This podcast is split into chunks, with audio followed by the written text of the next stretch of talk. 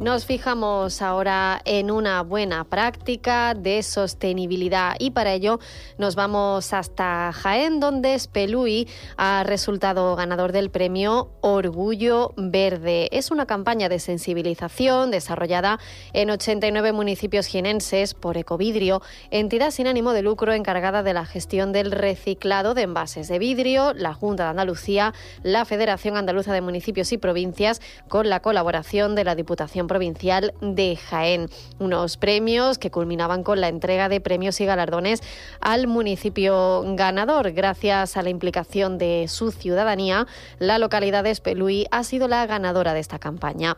El ayuntamiento del municipio difundió la iniciativa entre sus vecinos y vecinas mediante diversas acciones de comunicación de cómo reciclar el vidrio correctamente y los beneficios ambientales de su reciclado. También en las redes sociales, utilizando los hashtags Orgullo Verde y Recicla Vidrio.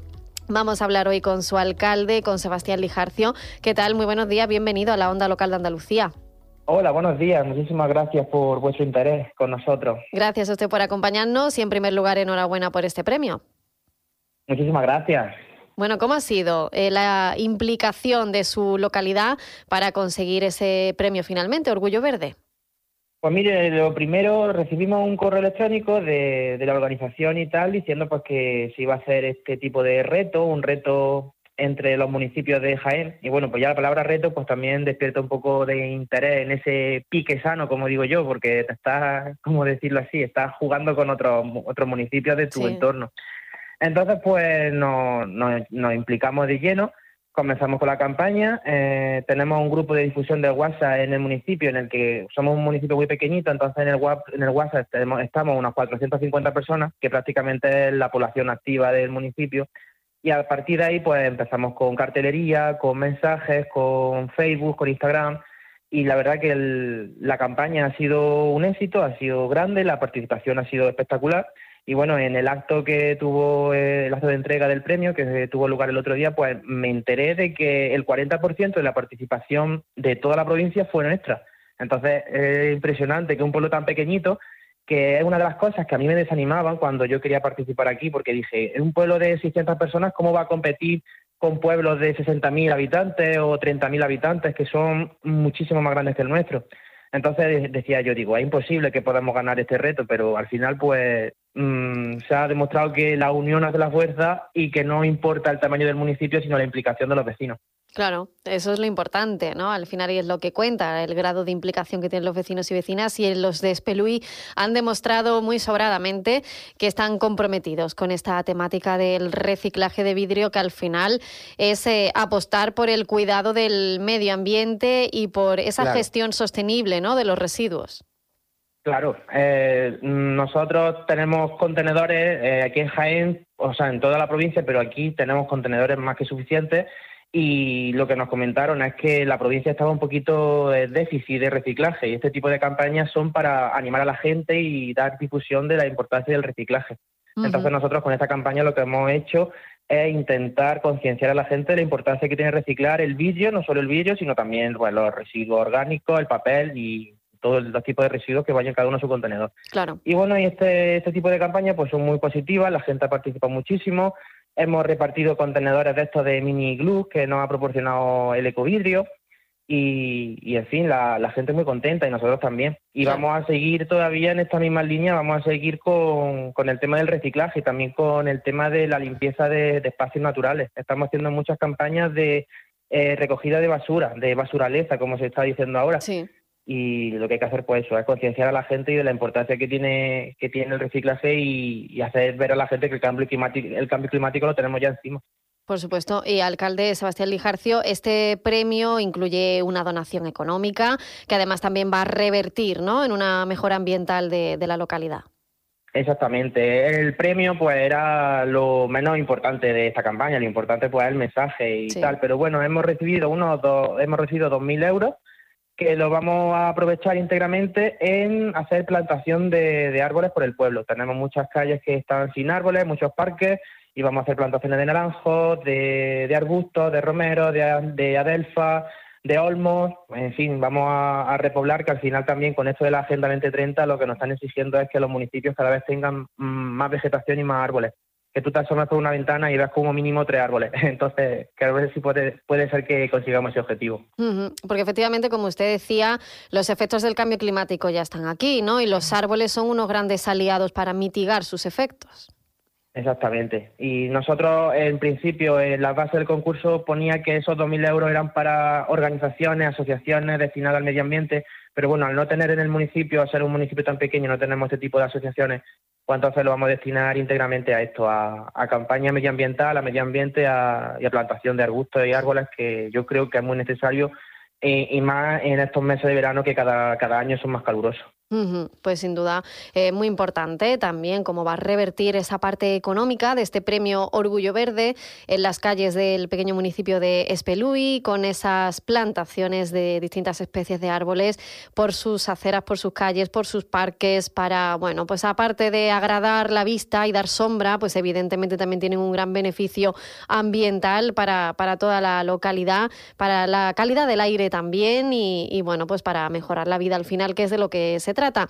Y ya nos queda pues reconocer esa, eh, cómo se han involucrado los vecinos y vecinas en esa campaña para reciclar correctamente el vidrio en los contenedores en los que hay que depositarlos y por eso pues han ganado este premio Orgullo Verde que concede Ecovidrio en colaboración con la FAM, con la Diputación y con la Junta de Andalucía. Sebastián Lijarcio, alcalde de Espelúi, en la provincia de Jaén, muchísimas gracias por habernos acompañado y enhorabuena de nuevo.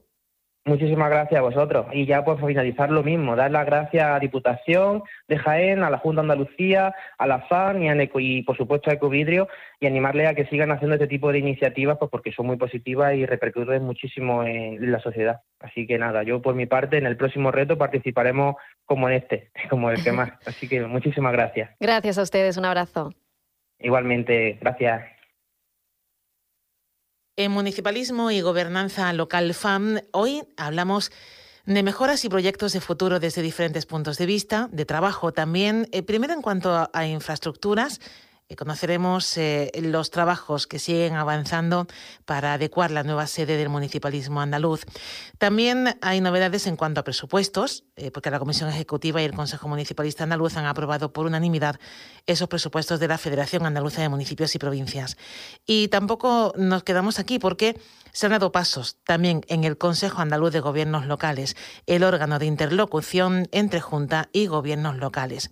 Hablamos de todo ello y de algunas cosas más con la secretaria general de la Federación Andaluza de Municipios y Provincias, Yolanda Sáez. Bienvenida, como siempre, a la Onda Local Andalucía. ¿Qué tal? Pues, eh, eh, Yolanda, vamos a empezar a hablar de, todas estas cuestiones, que no son pocas, que están sobre la mesa. Eh, está esa comisión ejecutiva. cuéntenos cuáles son las, las novedades, en qué consiste y, qué ha salido de esa, de esa reunión. Pues como comentábamos, el pasado 2 de febrero celebramos la Comisión Ejecutiva y el Consejo Municipalista, órganos de gobierno de la Federación, donde nuestro presidente puso en valor el trabajo realizado por la Federación desde la última comisión celebrada en diciembre en el municipio de Estepa. En esta ocasión eh, constituimos el Consejo Andaluz de Concertación Local, en una primera sesión donde se revisaron los asuntos pendientes que siguen desarrollándose, como la creación de cuatro grupos de trabajo en el seno de este Consejo, donde trataremos asuntos tan relevantes como financiación y fondos europeos, servicios sociales, plan de fomento agrario, el PCEA y planes de empleo, reto demográfico, cambio climático y energía, por mencionar algunas de las líneas de trabajo que se van a organizar dentro del seno del Consejo Andaluz de Concertación Local, un órgano que está representada la Federación y que también está representada todas las consejerías de la Junta de Andalucía. Ahí se han establecido ya también los grupos de trabajo, ¿no? Eh, sobre qué temas se van a trabajar, cómo se ha repartido ese trabajo, esos grupos. Pues otro aspecto que, está, que es muy a destacar son las comisiones de trabajo de esta federación. Es una parte muy importante del trabajo que realizamos. Estas comisiones asisten a los órganos de gobierno de la FAM. Entre, en ellas se trabaja para la elaboración de estudios y formulación de propuestas relacionadas con los fines marcados en la última Asamblea General celebrada en octubre. Estas comisiones fueron ratificadas por la Comisión Ejecutiva y en breve se realizará una reunión informativa con todos los presidentes de estas comisiones y posteriormente se constituirán, en tres sesiones por líneas estratégicas. Una de gobernanza local y administración y Administración y Territorio, la segunda línea Cohesión Social y Ciudadanía y la tercera línea Sostenibilidad y Promoción. Em, hablaba del Consejo Andaluz de Gobiernos Locales, es eh, el órgano de interlocución entre Junta y, gobiernos locales. Eh, bueno, también se, ha renovado, también se han reunido. Eh, cuéntenos de esa reunión, ¿qué salió en claro? Bueno, pues este es otro órgano también muy importante por sus funciones, ya que realizamos informes de toda norma autonómica que afecta al interés local. Y aquí manifestamos profundamente nuestro agradecimiento al anterior presidente del Consejo y de la Federación, Fernando Rodríguez Villalobos, valorando la tarea desarrollada y, recordamos también la significación que tiene este Consejo pionero en España y casi único respecto a otras comunidades autónomas lo que debe valorarse mucho y seguir teniendo una participación ágil y colaborativa en el Gobierno andaluz y en el Parlamento. En tan solo tres meses hemos emitido más de 15 informes en este Consejo al Parlamento de Andalucía, eh, en algunos dando nuestro visto bueno a la normativa que sacaban y en otros incidiendo en aquellos aspectos que afectaban al mundo local, a nuestros ayuntamientos, diputaciones y demás entidades locales para que haya un trabajo conjunto y estas normas cuando lleguen a los ayuntamientos sean lo más beneficiosas posible para todos los ciudadanos. Em, está también eh, el plan de, formación continua. Eh, Yolanda, está en marcha. ¿Cómo, ¿Cómo continúa en este 2024 este plan de formación continua? Pues el pasado viernes realizamos la última jornada del Plan de Formación Continua 2023, el cuarto encuentro regional de municipios inteligentes, que puedo decir fue todo un éxito, como la última jornada realizada en la Federación. Eh, esta jornada se realiza con el propósito de informar de las potencialidades de ciudades inteligentes para los gobiernos locales en Andalucía en el nuevo marco comunitario 2021-2027. En esta jornada informamos de las posibilidades de financiación para la puesta en marcha de proyectos municipales. Buscamos la capacitación de los responsables políticos y el personal técnico de la Administración local para la puesta en marcha de proyectos integrales relacionados con las ciudades inteligentes. Y aprovecho hoy para dar la enhorabuena por el gran trabajo realizado por el Departamento de Formación de la Federación, ya que en 2023, en el Plan de Formación Continua, 16.100 personas 16.160 personas han realizado solicitudes de formación a la Federación. De estas, 15.953 personas han realizado, se han admitido para que realicen al menos uno de los cursos, un 98,72% de los solicitantes. Y han obtenido titulación al menos de un curso por persona 11.954.